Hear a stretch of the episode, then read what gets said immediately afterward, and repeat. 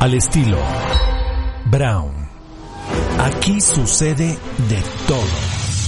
Viajes, cultura, sabores, música, travesías, glamour, mixología y sexo. Sexo. Porque al mal tiempo, un buen podcast. Esto es Al estilo Brown.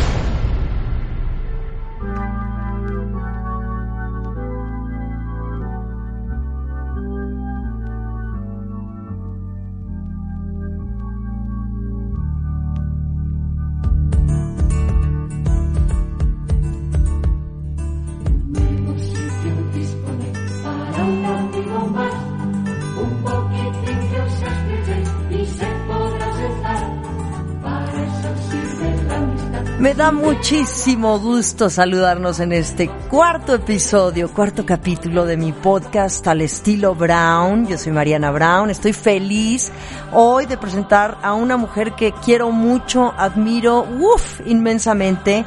Gran empresaria mexicana, pero sobre todo lo que estamos escuchando les quiero platicar porque, bueno, nosotros somos cuatro hermanas Brown, digamos en la primer camada de mis papás. Y en aquella época íbamos al Sagrado Corazón, las cuatro niñas Brown, lo cual fue increíble ir a esa escuela de monjas. Sí fue mucho el tema religioso, de que nos enseñaran y de que las monjas nos instruyeran y pues nos condujeran en la vida. Ese era el objetivo de ir a una escuela religiosa como fue el Sagrado Corazón. Ahora, el Sagrado Corazón pues es una escuela de tradición de muchas partes del mundo.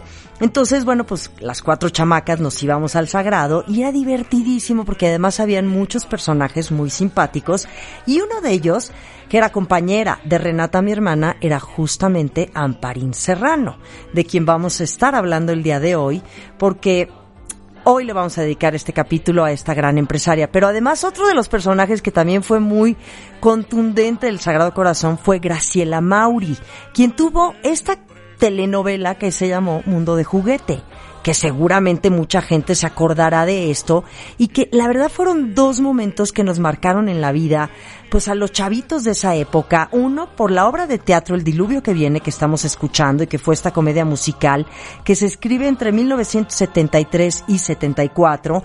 Esta obra de teatro surge en Inglaterra gracias a Pietro Garrieni y a Sandro Giovannini, se llevó a muchas otras partes de Europa. Y bueno, la historia tiene que ver con este pueblo en las montañas en donde había un párroco que era silvestre y un día Dios le hace un llamado y le dice que viene un segundo diluvio universal. Y Silvestre tiene la misión de convocar a todo el pueblo y a todos los habitantes que vivían en el pueblo, junto con todas las especies animales, y construir un arca y salvar a todo a todos los que vivían en esa aldea. Había una mujer que era Clementina, que estaba enamorada del párroco y que juntos convencen a todos para construir un arca. Este fue el contexto y la historia del diluvio que viene. Entonces, esa fue una obra de teatro que nos marcó a todos los chavos de esa época y a todas las chavas. Pero por el otro lado también Mundo de Juguete, donde Graciela Mauri pues tiene esta telenovela hermosa y que también fue una estudiante del Sagrado Corazón y fue parte también de este momento. Pero bueno, les podría yo platicar muchísimas cosas de ese momento, quienes íbamos al Sagrado Corazón, que fue una escuela de niñas y todo lo que vivimos y todo lo que nos marcó en nuestra infancia. Pero qué mejor que escuchar un poquito de esto, que pertenece a una marca de felicidad, de alegría, de esperanza y de vivir muy en el presente con estos personajes que son parte de la familia Destroyer. Estoy tan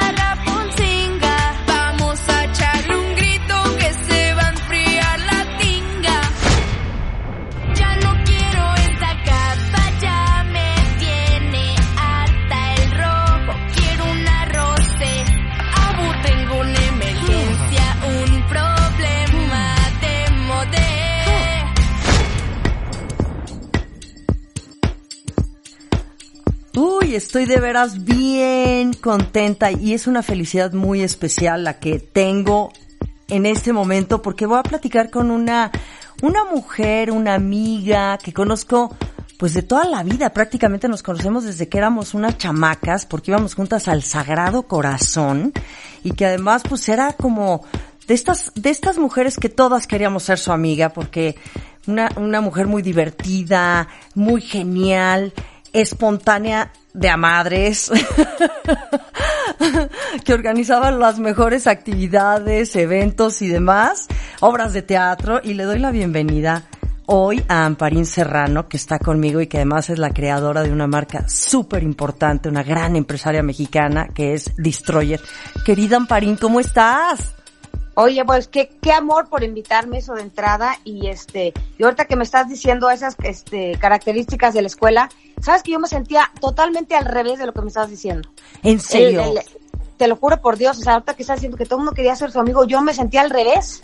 Yo me sentía como que apestaba ahí, te lo juro por Dios, o sea, ahorita que te estoy oyendo digo, no lo puedo creer. Ay, gracias. Oye, pero, pero es que además siempre estabas con tu banda de amigas, así eran como, como la pandilla, ¿no? O sea, Sí, no eras sí. la clásica chava tampoco ahí rara, ¿me entiendes? Este, sola entre la multitud, o sea, sí estabas siempre rodeada de amigas y cómo se divertían. Sí, pero yo me rodeaba con gente de mi especie. O sea, como que, como que no había, la- las líderes de ahí no eran las que, yo les tenía como mucho miedo y me sentía, al, al no entiendo qué me pasó, ¿sabes?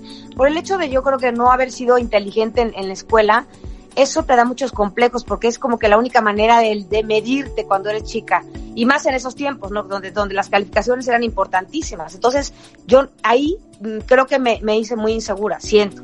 ¿Y pero qué? O sea, te iba fatal en la escuela, o sea, de reprobar y todo.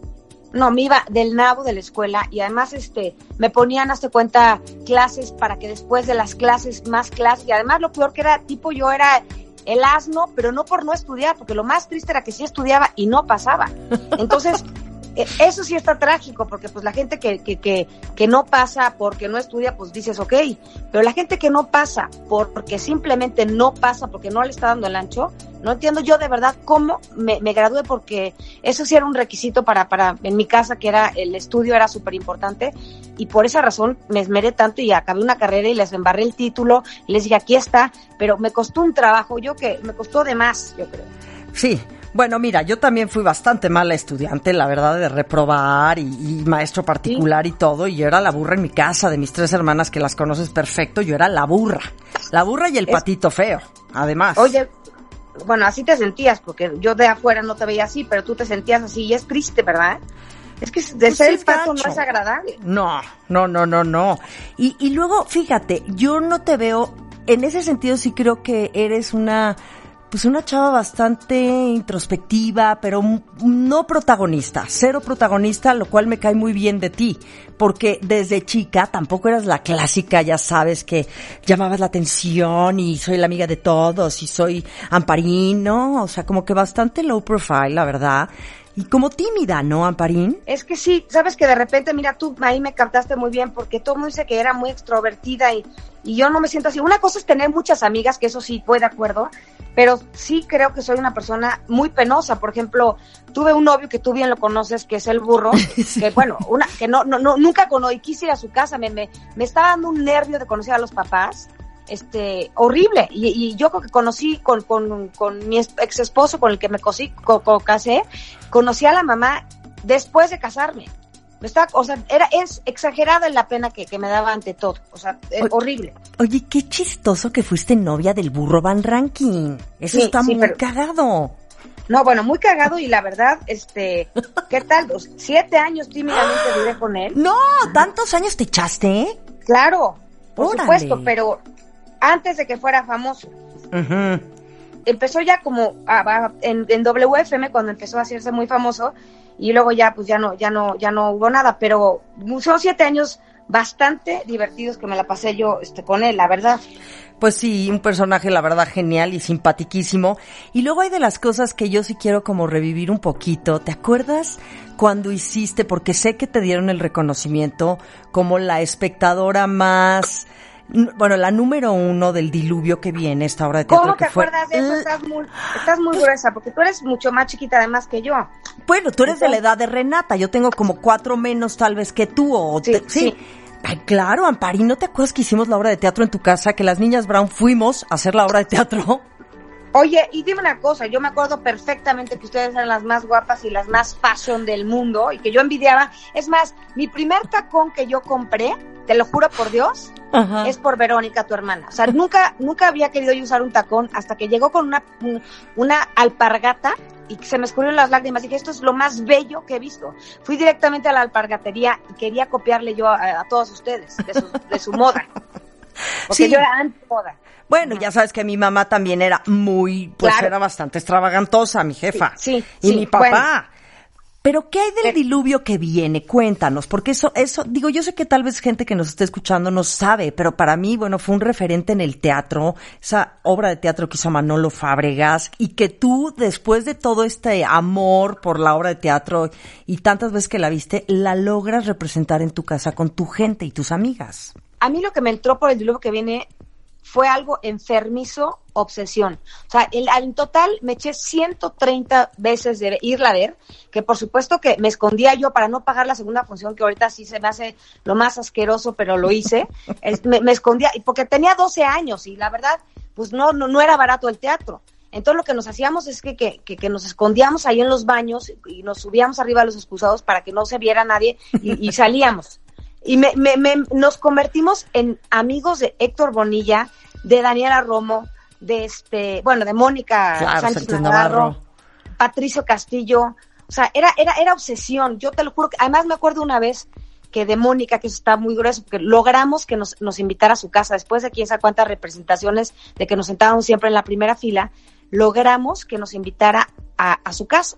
Entonces, imagínate el sueño dorado, es como si ahorita, no sé, Justin Bieber, para la gente que ahorita, no sé qué hace, algo así que, que alguien así te invite. Sí, pues. Entonces, Mónica nos invita a comer y se le cayó una aceituna. Estábamos comiendo y había aceituna, se le cayó y yo la recogí. Era tal, tal, tal el, el, el ídolo que era mío y la tengo todavía guardada. La aceituna No. que está podrida después de, no sé, no sé, 40 años, 50, no tengo ni idea cuántos años pasaron. Y ahorita ya la te- le pegué con un Muris, tipo en el diario, y ahí decía tipo aceituna, ¿Qué? que se le cayó a Mónica en 1900, ¿qué? 70 y qué. Imagínate. Pues, Fácil, no, no, bueno, qué simpática. Sí, Y ahí la tienes guardadita, tu aceituna. No, ahora ya queda el hueso, porque esto fue años, ya se consumió.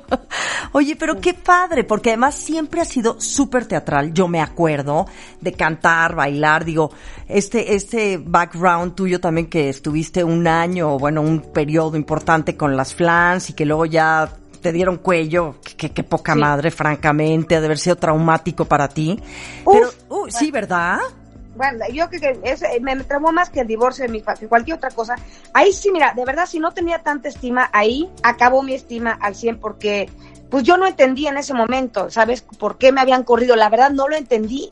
Y, y, y, y hace poco hablamos Mildred y yo, que fue la persona que me corrió, y la verdad me gustó mucho hablar con ella porque, pues mira, ella también era muy chica, ella tenía 24 años, yo 18. Entonces ahorita, pues me dijo su versión, yo le digo la mía, y últimamente ya, pues mira, era, era un bebé también ella, ¿no? Entonces, como que, pues mira, y qué bueno que me corrió, porque si no, nunca hubiera empezado lo que era realmente mi destino, la verdad. Que era, sí, porque tú desde chica mm, dibujas y te levantas que duermes poco en la mañana y escribes, bueno, sobre todo dibujas, entonces esto también te encamina a estudiar la carrera de diseño gráfico, ¿cierto? Mira, ahorita que estoy hablando contigo, te- te- siempre estoy dibujando. Al final te voy a mandar lo que dibujé de regalo. ¡Ay, qué bien!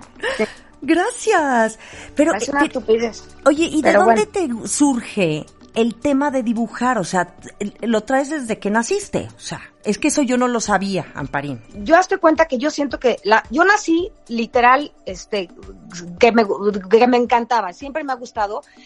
Y además, hazte cuenta que yo tomaba clase de pintura y mi mamá se dedicaba a cualquier asquerosidad que yo dibujaba, enmarcada y ponerla en la sala con sus otros cuadros muy buenos. Entonces, tú imagínate mi estima ahí, sí, sí subía, porque yo veía que un dibujo mío tenía la calidad de estar en una sala. Horroroso, pero bueno, es más, de hecho, ahí también tengo el cuadro que se lo pidió ahorita que colgó en, en la sala, lo tengo ahorita junto a mi baño, porque digo, oye, sí, la verdad fue un apoyo y me sentí yo bien ahí, pero, pero yo creo que también fue un arma, ¿sabes? Porque cuando no eres buena en la escuela, y ahorita como estoy contigo yo, estoy dibujando, así pasaba, porque como no entendía ninguna de las clases y me aburría, digo, bueno, ¿ahora qué hago? No entiendo nada. Entonces mejor agarraba y sacaba un papel y empezaba yo a dibujar mientras los profesores hablaban. Y no por falta de respeto, simplemente porque no entendía las clases. Sí, pero porque estabas en otro canal, o sea, tú también eres medio brujita, o sea, vives en otro, en otro, pues no sé si en Narnia o en otro planeta, que eso, eso te hace ser muy especial y eso está increíble. Pero yo no sé qué, Ajá. qué, qué- qué empieza primero, si el caldo o como dicen, si el pato o la gallina. O sea, yo no sé si me volví bruja porque no, no encajé aquí. O sea, o, o no sé qué fue primero. Claro, pero estás de acuerdo, ¿no? Digo, de haber nacido el 31 de octubre, el día de Halloween, también ese es como un referente tuyo que te ha marcado en tu vida. 100 por, oye, pero ¿cómo te sabes tú ese, ese, ese gran, es como, sí, sí, estás gruesa, me impacta, de verdad. Otra de las cosas que sé que te gusta muchísimo es el chamoy y gracias al chamoy logras establecer el nombre o oficializar el nombre de Destroyer, ¿de acuerdo? Está totalmente cierto. Este, empecé con una línea de chamois medicinales, o sea, como que era un chamoy que te iba tipo, lo mismo que ves ahorita en la tienda, que te iba a hacer que, que mágico el chamoy. Mágico que, que, que, que iba a hacer que se te cumplieran como muchos deseos. Esa era mi idea hace años. Y el problema fue que nadie lo aceptó o la, la ves que hay una como compañía que se trata o no sé, que se dedica a aceptar si el alimento no te va, no, no te va a destruir la flora intestinal. Sí. Y en el caso, pues el mío nunca fue aceptado y entonces ya se le quedó destroyer porque destruía la flora intestinal y ahí pues ya no pude seguir con este con este medicamento chamoy porque pues la verdad si no era nada sano, cero. Claro, pero tú eres muy aficionada al chamoy, o sea, te fascina. Bueno, me, me, me fascina. ¿Con qué te lo comes? Así, lo más raro que, que mezcles con el chamoy. Digo, Es más que sí, allá qué del japonés y todo eso, ¿no? Es obvio, es que le mezclas, es que dime con qué no va. Es noblísimo el chamoy. Noble, noble, puedes meter, combínalo con lo que quieras, ¿sí o no? No, pues sí, digo, no me imaginaría unas enchiladas con chamoy, francamente. Júralo por Dios. ¿Tú sí? Obvio. ¿Sí? Pues porque, obviamente que sí, porque además es porque el chamoy, no, te lo juro, el chamoy, acuérdate que es, este, bueno, es salado que también te va con dulce. Cuando te lo tomas, o sea, te- va el chamoy realmente con todo. Con todo, todo, todo. ¡Qué simpática! Oye, bueno, además, el- la Virgen de Guadalupe, la Virgencita, que yo también soy una verdadera, bueno, apasionada, me ha ayudado tanto en mi vida la Virgen y que tú sabes que los mexicanos somos tan devotos de la Virgen. ¿Por Sí. qué decides? Un poquito por, por, por el Sagrado Corazón, porque te acuerdas que le íbamos, le rezábamos a Mater, la Virgen y todo eso, o de dónde viene tu, tu amor por la Virgen que logras, pues yo, yo pienso que esta fue la primera imagen, ¿no? Que creas a través de Destroyer, o sea, tu primera imagen, la que te encamina a esta gran empresa que eres hoy. Yo sabes que no me considero una persona como muy mocha, no lo soy, pero soy muy guadalupana. Y este, como lo único que sé hacer es caricaturas, me acuerdo que la primera vez, este, una, era el bautizo de, de alguien y, y este, bueno, bueno, primero empecé pintando platos, en, este, me casé con, con, un americano, me fui a vivir a Estados Unidos y ahí empecé yo a, a pintar unas vajillas, entonces empecé haciendo vajillas. Y entonces alguien me pide algo para su bautizo, entonces tenía que ser algo como de, de, de pues tenía que ver con la Virgen de Guadalupe, no con la Virgen de Guadalupe, pero con, con angelitos y con cosas religiosas, y así empecé yo como a, a este, a dibujar a la, a la Virgen. Y siempre peregrinado de, de, de chica, sí he sido súper guadalupana, con, con mi familia vamos por lo menos cinco veces caminando de mi casa a, a la villa y, Qué y, bien. y así es, sí, y, y es grueso porque sí hay como una, una, una, por eso digo que es mi madrina, la, la Virgen de Guadalupe. Creo que, como tú dices, fue como la primera imagen y, y la que me trajo mucha suerte. Sí, y las, me imagino que has hecho miles o cientos de diseños de la Virgen, porque digo, podemos ver la Virgen en tus productos en- de todo tipo de vírgenes. Exacto, hago todo tipo de vírgenes y luego también otra otra cosa que quiero, bueno, que te quería decir que seguramente, bueno, no sé si sepas, pero la gente como que de repente hay mucha gente extrema de religión que piensa que es como una majadería que esté yo pintando la Virgen de caricatura. Mucho. Sí, sí, sí, sí, claro. Críticas por todos lados, a- a- seguro has recibido. Y, y bueno, al final yo creo que ha sido una manera de darle también este, este valor muy bonito y que, y que dices, Virgencita, please, o sea, y si te la compras y si le pides, o sea, aunque sea en caricatura, claro. Y cosa- acercas, pero la- los padres no te das tu cuenta. A mí me tocó la última vez que fui a la villa, que estaba eh, una señora que quería, estaba un padre dando la misa y al final había una señora con un cojín, con una virgen mía y se fue a que la, a que la La be- bendición. bendijer, la Ajá. beso, eso. Y de repente el padre le dijo, esto, bueno, no hay manera que, me- que, que yo haga eso porque esto es una cosa que es falsa. Entonces me pongo a ver que si las imágenes que, que tenemos de Dios, ¿quién ha visto a Dios? ¿Quién te ha dicho que es una persona con barba viejito? O sea, como que siento que todo podría ser una caricatura si nadie está comprobado de que pues Dios el que está ahí arriba en las nubes y que está como muy viejito con un bastón de barba blanca. O sea, como que siento que, no sé si me explico, que todo Sí. puede ser una caricatura. Por supuesto, y que todo, to- son las imágenes que nos han enseñado a creer Exacto, en ellas y a, y a ser Sí. devotos de ellas, pero son imágenes. ¿De dónde vienen? ¿Cuál es la realidad y el trasfondo? ¿No? O sea, ¿quién las inventó? Porque hubo Exacto. alguien que las creó. Exacto, exacto. Sí, entonces qué bueno que tú, en tu visión y en tu sentir, también crees y has producido todos estos personajes tan bonitos. Y hablando de esto, fíjate, ah, supe por ahí hace algunos años que la hija de un político también tuviste una bronca bastante fuerte porque, Sí. pues ya sabes, ¿no? Te querían quitar los derechos de todo lo que llevas trabajando durante años, Amparín. No, bueno, eso sí fue horrible porque además el- la demanda duró años. O sea, tipo que acaba de acabar después de 15 años. ¿Neta? Yo- te lo juro. Yo dije, bueno, un miedo horrible porque, ah, digo, yo que a nadie le gusta ir a la co- corte, como se diga eso, pero no sabes el pavor, porque además, este, pues yo no creo que en lo absoluto que tiene nada que ver con lo que, con lo que ella hace, pero pues seguramente ella lo piensa y pues respeto su opinión, pero sinceramente, pues le podemos enseñar las imágenes a quien sea a la calle y te va a decir que no hay, no tiene nada que ver, pero ella sí lo ve así. Pero bueno, finalmente los derechos de lo que tú haces los tienes tú y ya sabes que sabemos que hay gente pues muy pues muy pasada de lanza y abusiva, ¿no? Sabes que todo depende de, de, de la manera en que se hacen las cosas. Yo voy de acuerdo y me gusta escuchar todas los, los diferentes maneras de pensar y las respeto, pero como que de repente sí, la, la manera que, que lo hizo a mí, la verdad siento que se, se me hizo muy agresivo de su parte y muy... Pero bueno, eso ya pasó. Ay, qué bueno que ya pasó ya. Lo soltamos. Ahora, exacto, exacto. todos los personajes que has creado, de todos estas, pues esta como combinación de entre folclore mexicano con tu humor, que es maravilloso, y las palabritas en spanglish, y también las frases como de reflexión, ¿de dónde surgen? Digo, yo te conozco porque eres genial, eres genial y siempre fuiste muy divertida, entonces me imagino que esto es también una cosa muy nata tuya, ¿no? Que es, ay, mira, esto está bueno. Eh, es que digo, como tú dices, tú me conoces perfecto y, y he hablado, no soy, o sea, no hablo muy bien, o sea, como que siento que me paso de repente de, de, de mm, no quiero ni decir la palabra, pero es que también, es que yo salgo de un papá donde era muy grosero, entonces ahora, ahora ya se le quitó, ya se volvió muy mocho, yo me, me, me heredó, entonces yo estoy, estoy tratando de, de limitarme, ahorita que hablo contigo, de ser elegante, ¿me entiendes? Cuelgo y voy a sacar todo lo que estoy reteniendo, porque...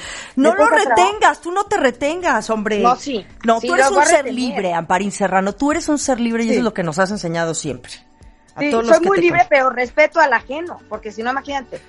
Pero Y entonces los personajes y todo esto, esto, dime, ¿de dónde viene? O sea, de tu pasión y tu amor por México, desde luego, porque sé que eres una mexicana que amas México, que haces sí, mucho sí. por México, por muchas asociaciones, fundaciones, por las niñas, por las mujeres en situación vulnerable, o sea, realmente con esta responsabilidad social, teniendo una marca tan importante que ha crecido inmensamente. mira, las, los personajes no son fantasiosos, todos son reales. Son cachos de, de muchas personas. Sea, todos los personajes tienen algo de alguien que he conocido en mi vida. Y este, y entonces, pues, sí son reales porque al final de cuentas, pues, de, del ingrediente ahí está de toda la cosa. Y luego a lo mejor le aumentas un poquito, pero generalmente, digo, son de gente que, con- y me encanta a mí como el convivio de, de encontrar especies diferentes y, y, y de ahí salen todos los personajes, de, de ahí. O sea, si ves las características físicas, que uno tiene un lunar, pues sale de este lugar. Que le mordió el perro a esta, pues a mí también me mordió. Yo tengo la cicatriz que tiene chamoy, por ejemplo. Que me arrancó la falda, literal me arrancó un perro la falda y te me quedó una cicatriz, ahí la tiene. Que el Ajá. otro, por- este, mi ex, este, esposo David, me acuerdo que entrenaba moscas, entonces Tinga entrena moscas, como que sí es real todo, y de mis hijas y de, de lo, de que las gentes que vaya conociendo van saliendo.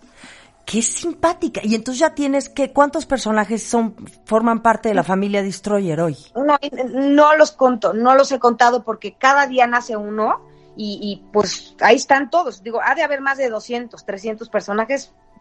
Pues imagínate, llevo 15 años o más, o más, un poquito más, como 17 años en, en Destroyer, pues hay la acumulación de todos. Claro. Ahora, ¿qué pasa, por ejemplo, si yo hoy traigo una gastritis espantosa? ¿Me voy a encontrar con algún remedio o algún personajito o algo que, que me pueda medio, pues, consolar mi gastritis o que me pueda ayudar con mis dolores de estómago? 100%, porque mira, y, eh, sí te vas a encontrar, pero lo que sí te puedo decir es que menos. Porque ahorita hay tanta, tan, tanta ley. Yo empecé con muchos productos y una vez que se empezaron a hacer como más famosa la marca y así, tienes que pasar por el arco. Y eso es lo que a mí me da mucha tristeza, porque ya no puedo ser tan libre como era antes de poner caricaturas en las cajas de cigarro, porque la gente ya, ya tienes que pasar por, ¿cómo se dice? Como, como por aduana. Sí, claro, Entonces, claro, por todo un ya- protocolo de, sí, sí. Exacto, un- aburridísimo el protocolo porque ya no puedo ser la ya como que me cortaron muchas alas. Ah. Entonces, antes sí encontrabas producto para todo, todo, todo, porque era una celebración de todos los, los defectos impresionantes. Llegabas, el que más tuviera celulitis tenías un producto pa- el- para ser el más ganador, tenías el que fumaba, y ahora ya no. O sea, y ahorita ya poco a poco te van cortando las alas porque sí tienes que pasar por, por aduana, si no te va mal. Pero sí hay ciertos productos, por ejemplo, que siguen vigentes, a pesar de que ya hoy no tienes la misma libertad por estos temas de sanidad y protocolo y de temas de salubridad o yo no sé, pero sigues con esos personajes que creaste tal vez de hace 10 años, siguen existiendo o los has Ah, tenido claro. que ir enterrando. Para todo hay, hay gente que se queja. Ya sabes que, digo, tú más que nadie es de saber que, que, que no, como va el dicho ese cursi, no eres monedita, ¿no? Pero tampoco, entonces, tratas de no vayas a meter la pata y decir algo, porque luego ya dicen que yo estoy, por ejemplo, que soy muy racista. Porque, por- porque tengo un personaje que se llama Mole. Es que yo es al revés. O sea, porque, ¿por qué va a ser racista? Porque es de, el mole es chocolate y la niña es morena. O sea, yo no, ahí no, yo no le veo lo racista. Es como si pones chamoy, ah, bueno, es racista, porque entonces ya le pongo, este, mm, es pelirroja la niña, o no sé. Entonces, Y entonces viene el tema de discriminación, exacto, exacto. que está muy fuerte, y también, bueno, el tema de desigualdad entre hombres y mujeres y... Exacto, y- exacto. Y el mundo este machista en el que vivimos.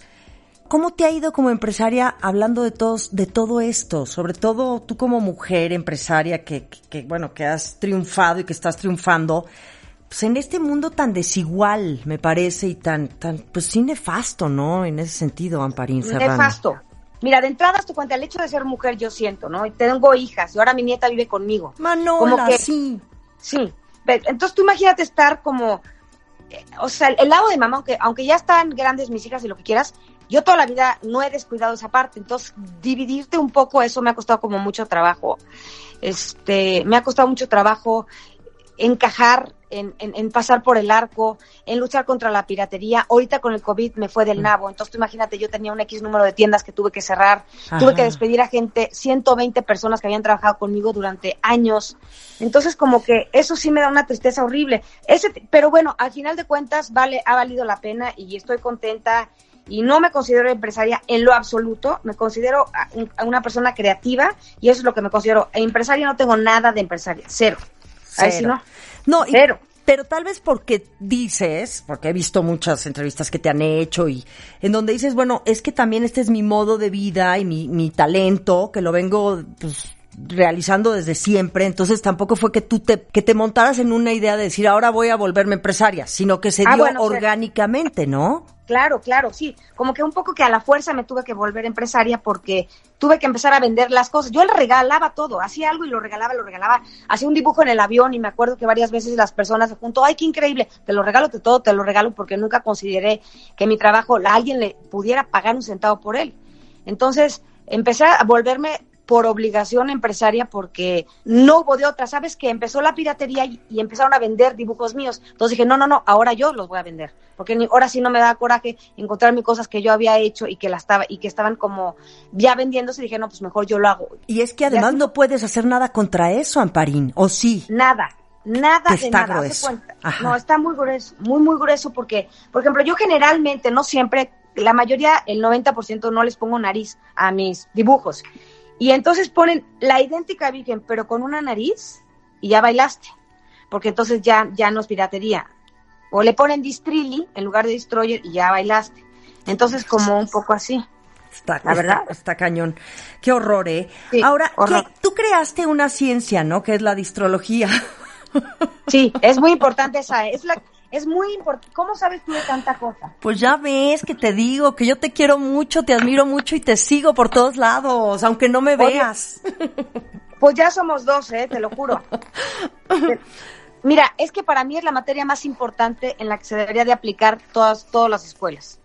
Esta es la ciencia que estudia al individuo en, en diversión constante. Y mira, yo me acuerdo que de chica te- me preguntaban, ¿tú qué quieres ser de grande? Y yo, todas mis amigas decían, pues yo psicóloga, yo tal, yo... Y yo decía, pues yo divertirme. Y, y, y hay mucha gente, qué vana persona, ¿no? Esta, esta mujer, que, que vanidad. No, yo creo que es la base de todo. Si tú te estás divirtiendo, y yo, tú lo puedes, a ver, tú más que nadie, ¿no te, no te fascinas con tu trabajo? ¿No estás feliz Uf. trabajando que ni es trabajo? Claro, feliz, es lo que mejor que me puede pasar en el día. Exacto, exacto. Ahí, ahí tú ahorita sacas una piña colada y estás en, de vacaciones. Más, de hecho, mis vacaciones es cuando voy a la oficina. Lo otro, mi trabajo es irme a echar una piña colada. Y para ti lo más importante es pasar el día de una forma pues ligera, buscar las los motivos que te den felicidad, que te hagan pues una- que te provoquen risas, de una manera en donde tampoco no luego somos bien clavados y no como que andamos ahí, bueno, yo tengo mi lado muy clavado, sinceramente lo digo. ¿No? Y como a veces digo, quisiera ser más relajada y que me valiera más madre todo. Pues deja decirte que yo soy como tú, ¿eh? Yo, yo como que me las gasto de mira qué alivianada y soy pesada. Bueno, soy, du- soy como demasiado perfeccionista en, en, en, en muchas cosas, en otras no, no me importa tanto, pero me gustaría ser como un poco más alivianada. Es que, hazte cuenta que además no duermo porque me dan ganas como de que encontrar como un sichi de repente decir que no, no pensar en nada porque soy muy como, ¿qué te puedo explicar? Como muy intensa. Intensa que pesada de intensa. Entonces sí está, está horrible y, y no, no soy light en lo absoluto. Pues fíjate qué curioso que lo digas, siendo que tienes todos estos productos y estas, estos mensajes de consuelo y de, de, de vivir más ligeramente la vida con, a través de Destroyer. Entonces yo creo que tal vez es un juicio que tú también te haces un juicio de valor bastante fuerte, porque ya sabes que nosotros somos los peores jueces de uno mismo. Sí, Entonces sí, sí, sí, sí. eres bastante alivianada, Amparín. En cosas sí, sí, Ajá. tienes razón, pero en miles no, con mi persona no, porque soy alivianada con la gente, pero conmigo mismo soy bastante mala onda, me trato del nabo. Ay, mamita chula. Oye, pero además hablas japonés. Ya supe que estás estudiando japonés, luego hablas italiano, francés, bailas, cantas, actúas. Bueno, estás haciendo estos como pequeños cortos que te he visto en lo de Cuarentena Films. Cuéntanos de este lado tuyo que estás haciendo ahorita. La neta, mi profesión frustrada es el canto, el baile y todo. Si me hubiera dedicado más bien a hacer una cosa nada más, creo que me hubiera salido mejor en lugar de estar tratando de hablar 27 idiomas y tocar miles de instrumentos. Toco, toco muchos mal. Ajá. Entonces ahí sería hasta un poco el- el- el- lo que sí te puedo decir. Me encantan los idiomas. Que últimamente digo, y también para qué tomo clases si ahorita ya están las, ves que agarras tu celular y te traduce todo. Pero sabes que está padre. Yo tengo obsesión por Japón. Obsesión. Ajá. Por, por mi mamá, que son la, es que la que nos inculcó como la cultura japonesa. Y bueno, mi ilusión máxima sería abrir una tienda en Japón o que algún japonés le gustara lo que, lo, lo que yo hago. Eso sería como mi ídolo máximo. Pues, Máximo. oye, yo me acuerdo que yo era coleccionista de Hello Kitty, de Twin Little Exacto. Stars y de, de My Melody. La primera vez que yo fui a San Francisco me llené de esas mugres. O sea que podría ser, es que eres el perfil perfecto. Destroyer es el perfil perfecto para que se venden en Japón. la gente que sería mi clientela serían gente mayor, no niños, porque ves que en Japón tampoco es que haya tantos niños. Y la gente, o sea, como que es más infantil. Te, te das cuenta que todo tiene, todos son caricaturas allá. O sea, todo, todo, todo, todo lo que compras tiene algo de caricatura. Y son la gente más grande de 15 en adelante las que compran Kitty y compran, no los niños, sino sería como otro, otro público. Pero bueno, tú, tú a través de Destroyer le llegas a gente de cero a, a los niños, a los bebés de cero a 102 años. Exacto. Sí, sí, sí, eso es cierto. Eso es cierto. Que me fascina, qué lindo. Sí. Hay que ser niños siempre. Bueno, Amparín, cuéntame de tu fundación, que eso yo creo que es bien importante hablar, porque en estos tiempos de COVID también sé que has hecho algunas, algunas campañas de operación arcoíris, eh, de, de también algo de con Fundación Andina, lo de regalando sonrisas. Cuéntanos todo este lado, digamos, de responsabilidad social, de como mexicana empresaria muy importante, pues también tienes este compromiso con tu país yo lo digo que no es tanto un compromiso, sino una necesidad que te sale, yo creo que nos sale a, a la mayoría como de, de poder aportar algo. Y yo siento que a través de la fundación les das a las niñas otra herramienta que yo creo que cualquiera puede ser una herramienta. Clase de yoga es herramienta, clase de lo que sea es herramienta, pero es como a mí me sirvió eso, pues entonces soy, es lo que lo que creo y en lo que a mí me gustaría como compartirles a ellas. Y está increíble porque están felices las niñas este dibujando, sabes la música hoy que estaba caminando, la música de verdad creo que es capaz de, de como de hacer de, de ponerte de buen humor, también de repente más triste, pero de salvarte. Y entonces eso es un, una, un como, ¿cómo se llama esto? Como un cóctel de música con dibujo, con las artes, digamos así, artes en general. Y eso, pues, yo a mí me ha dado unos resultados impresionantes de ver a las niñas, este, la verdad, mira, yo no sé si van a cambiar o no, pero por lo menos se la van a pasar bien un tiempo. Ya con eso yo creo que es, ya yo me siento muy, muy agradecida poder aportar eso. No, y que además yo he visto también cómo te aplauden las niñas, los niños, o sea, hay mucha gente, muchos, muchos seres humanos muy lindos, inocentes, o tal vez que están en desarrollo, que realmente representas mucho para ellos y que, y que están muy agradecidos, porque cada uno de estos personajes de Destroyer también representa muchas cosas para la transformación de un niño, para vivir más felizmente, para quitar miedos tal vez, para sentirte más protegido o contenido. Y eso es lo que tú haces, Amparina, a través de todo este mundo fantástico, mágico, que es Destroyer. Y, y sabes que como tú dices, de repente esa cosa de, de, de, celebrar los defectos que siempre tenemos como que, por ejemplo, la celulitis, ¿no? Que, ¿por qué lo tenemos que ver como defecto? Sinceramente que veamos que es algo que todo el mundo puede tener y que no se va a ver horroroso porque claro. como que celebrar el defecto. Qué bonito, te felicito tanto. Y sabes que y aceptarnos como somos, que la verdad nos cuesta muchísimo trabajo. Esa es la realidad, sí, porque siempre sí. también tenemos todas estas imágenes semi perfectas, ¿no? Que, que, que, nos transmite la publicidad y los medios y la televisión y las telenovelas y las campañas y dices, es que yo quiero ser como esa, esa cuata que está ahí en ese sí, espectacular y que dices, ¿sabes qué? Pues está, está cañón, está muy está grueso cañón. porque la verdad, pues, ¿no? Pero entonces ya hay un complejo y hay una Totalmente. falta de aceptación y de baja autoestima. Sí, sí, la neta sí. La verdad sí. Ay, mi querida Amparín, yo quiero seguir platicando contigo. Oye, bueno, nada más cuéntame de qué viene para ti. Yo, yo, yo digo, bueno, vas a hacer producciones de teatro, vas a hacer música, sé que estás con lo de tus, eh, esto de, de bueno, todos los proyectos de, de Operación Arcoíris. ¿Cómo, ¿Cómo fue para el COVID? ¿Cómo, ¿Cómo fue llevarle alegría y optimismo y esperanza, pues, a la gente a través de, de la Operación Arcoíris? Pues es que apenas estamos empezando. Yo, yo fue increíble, ¿no? Lo, llevamos poco y quiero que siga. Este, aportar eso, que la gente, este, y que no se vuelvan unas, este, profesionales eh, cantantes ni nada, y nada más es como te digo, como hacérselas pasar así, y que nada más que, que empezó en el COVID, pero ya lo vamos a instalar como parte de, este, este, pues como de una, ya una plataforma importante que a nivel televisión exacto, o algo exacto. así. Exacto. y sabes que hizo, es una obra de teatro que la, que hizo una obra de teatro, lástima que nadie la fue a ver, porque te juro, este, que, que de verdad es una obra de teatro que a mí se me hizo increíble, pero la cultura del teatro no es, más bien la gente no va tanto al teatro. Sí, caray. Y eso, la, la, música estaba espectacular, los bailes, la escenografía, de la, el arte, todos, las, los actores, todo, los todo estaba excelente, pero yo no sé que no, no, ya, ya por eso ya me, como que me desanimé, pero para mí la obra de teatro ya sabes que sería, pues tú más que nadie conoces que es mi fuerte, caray. Claro, pero fíjate, qué lástima que no, yo no me enteré, por ejemplo, de esa obra de teatro, pero pero por favor házmelo saber para que lo promovamos aquí o en todos lados, porque sí creo que al teatro hay que darle un gran impulso. Y más en estos tiempos que está realmente dramática la situación para los actores, para todos los teleoneros, para toda la gente que trabaja en el teatro. ¿Quién ha totalmente. pensado en ellos? ¿Cómo se les ha ayudado, Amparín? No, totalmente, pero el problema está que yo ahí de verdad perdí todo y dije, es que me te voy a mandar para que veas, este, porque lo tengo como grabado, la verdad. Y además, ¿sabes qué? Sobre todo, Marian, que es algo que es mexicano, porque sí está muy padre traerte cats y todo, y, y Peppa Pig, yo no estoy en contra de eso, ¿no?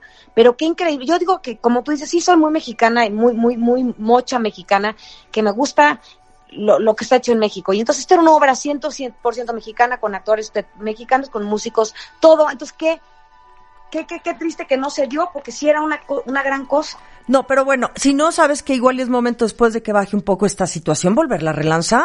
Oye, siendo un proyecto que ya está hecho, pues hay que volver a hacer un relanzamiento y, y que esto va a servir y cuando lo hagas, por favor, a- no me lo cuentas y volvemos a hablar aquí. Es que el problema está como que no sabes que no es nada barato. Pues sí. Entonces, Y la situación está bastante crítica, yo lo sé, pero, pero bueno, esperemos que no se quede en el tintero este proyecto y que en algún Sí, momento sí. pueda volver a resurgir. exacto, exacto. Y bueno, Justo. y por último, yo te preguntaría, ¿qué le dirías a los mexicanos? Mexicanas, niñas, niños, señores de edad, pues, chavos, no de México. Hoy vivimos una situación pues bastante crítica por muchos sentidos. Digo, de entrada la pandemia que estamos viviendo, que estamos con miedo, con inseguridad, las muertes, los decesos, los contagios. Pues la economía está en picada, muchísima gente se ha quedado sin casa, la violencia intrafamiliar, Amparín Serrano, también está Bueno, gruesísima. bueno. Sí, la gente sí, sí. consumiendo cosas, alcohol, droga, o sea, la violencia, no sé, yo, yo digo que estamos viviendo un poco un apocalipsis a nivel global, pero bueno, nosotros que somos mexicanas, ¿qué le dirías tú a la gente con este espíritu tan, tan bonito y tan esperanzador que tienes a través de Destroyer? ¿Qué le dirías? Mira, yo creo que yo te diría que, que el consejo me lo den ellos a mí, que yo estoy podrida ahorita, te lo juro que tengo una tristeza, pero creo yo que, que también dentro de esta tristeza de, de, puta, de haber despedido pues a tanta gente de- que yo me sentí culpable, aunque saben perfectamente, pues ahora sí que no fue por gusto, ¿me entiendes? Fue como por, ahora sí que es mi modo, no hay de otra, y lo que me está pasando a mí, pues le está pasando a todo el mundo. Yo creo que vamos a aprender tanto, por lo menos yo siento que me, me ha dado una gran lección de tratar, como tú dices, a lo mejor de buscar por otro lado que nunca pensaste buscar. Este, y, y, pues es que sabes que es muy cursi decir, no se den por vencidos, porque qué fácil es decirlo, ¿no? Porque yo soy la primera que de repente no te quieres ni levantar de la cama. Pero yo creo que siempre nos tienen preparado en eh, algo, algo increíble. Yo sí confío en eso, ¿eh? Claro. y que, y que sobre todo la ayuda entre, entre nosotros, entre Sí. si tú puedes echarle la mano a alguien aquí en México, o sea, eso es lo que, Al, lo en- que de tu esquina, el vecino, Exacto, que la exacto, gente de tu cuadra. Por-. Porque además algo que nos has demostrado a través de Destroyer es que has sido muy perseverante. En serio. Eh, eso sí puedo decir, eso para que veas sí soy, sí soy, muy perseverante sí soy. Y, y la pasión con la que haces las cosas. Entonces sabemos que la situación es crítica, pero no perdamos la pasión y la perseverancia y a seguir luchando y, y, con, la cara en alto. Yo digo, no, porque pues es lo que hay que hacer. 100% con la cara en alto y yo creo que al final de cuentas, aunque nos esté doliendo a todos, yo creo que, te juro que vamos a salir mucho más fuertes y, y nos va a servir muchísimo para tener más ideas, para ir con otra actitud, para valorar, es cursísimo esto, pero a mí me pasa que sí, te lo juro que pues sí llegas a valorar un chorro de cosas que antes las, las, las, las tomabas, las, ¿cómo llama? Las das Como- por hecho, claro. Exacto, exacto. Claro, que yo creo que esa es la lección que también hemos aprendido todos. Ay, Sí, mi totalmente. amor, te mando muchos Sí. besos, todo mi cariño y, y de veras qué increíble plática hemos tenido. De veras, gracias. Eres un Amparo. amor. Ay, Mil gracias. Tú gracias. y te- también. te- eres un amor, mil gracias. Y este, y a ver cuándo nos vemos y te mando tu dibujo. Órale, por favor, mándame mi dibujo y te seguimos en... ¿Cómo te podemos seguir? ¿En dónde? Mi Instagram se llama Amparín Serrano y mi TikTok, La Lágrima, eh, que me lo abrió Sandy. Este, Sandy O sea, es que- ya... Ajá. es que Cajide va por todo, ¿me entiendes? Entonces me abrió este TikTok que yo creo que es muy bueno porque aunque ya no tengo la edad, no importa, como son los personajes los que son ahí, los que actúan, no yo, entonces no me importa. Y ya, es- no sé, y no tengo ni idea, ya lo Facebook, no sé ni cómo lo abrió Sandy, entonces no tengo ni idea. Ahí Pero te oye, buscamos. eres un amor, mil gracias por todo, ¿eh? Te mando un beso con mucho cariño, mi amor. Te Gracias. mando un beso. Bye, Bye. linda. Bye, Amparín Serrano. Muchísimas gracias. Gracias por acompañarme en este cuarto episodio de Al Estilo Brown, que estuvo muy simpático conocer mucho más de Amparín Serrano. Yo les mando besos. Acuérdense que me pueden escuchar en iTunes, en Spotify. Esto sigue todo el tiempo ahí en nuestro podcast y además en Delirio Nocturno por W Radio. Gracias Humberto Méndez Comecats, productor de este espacio también. Besito. Al estilo Brown.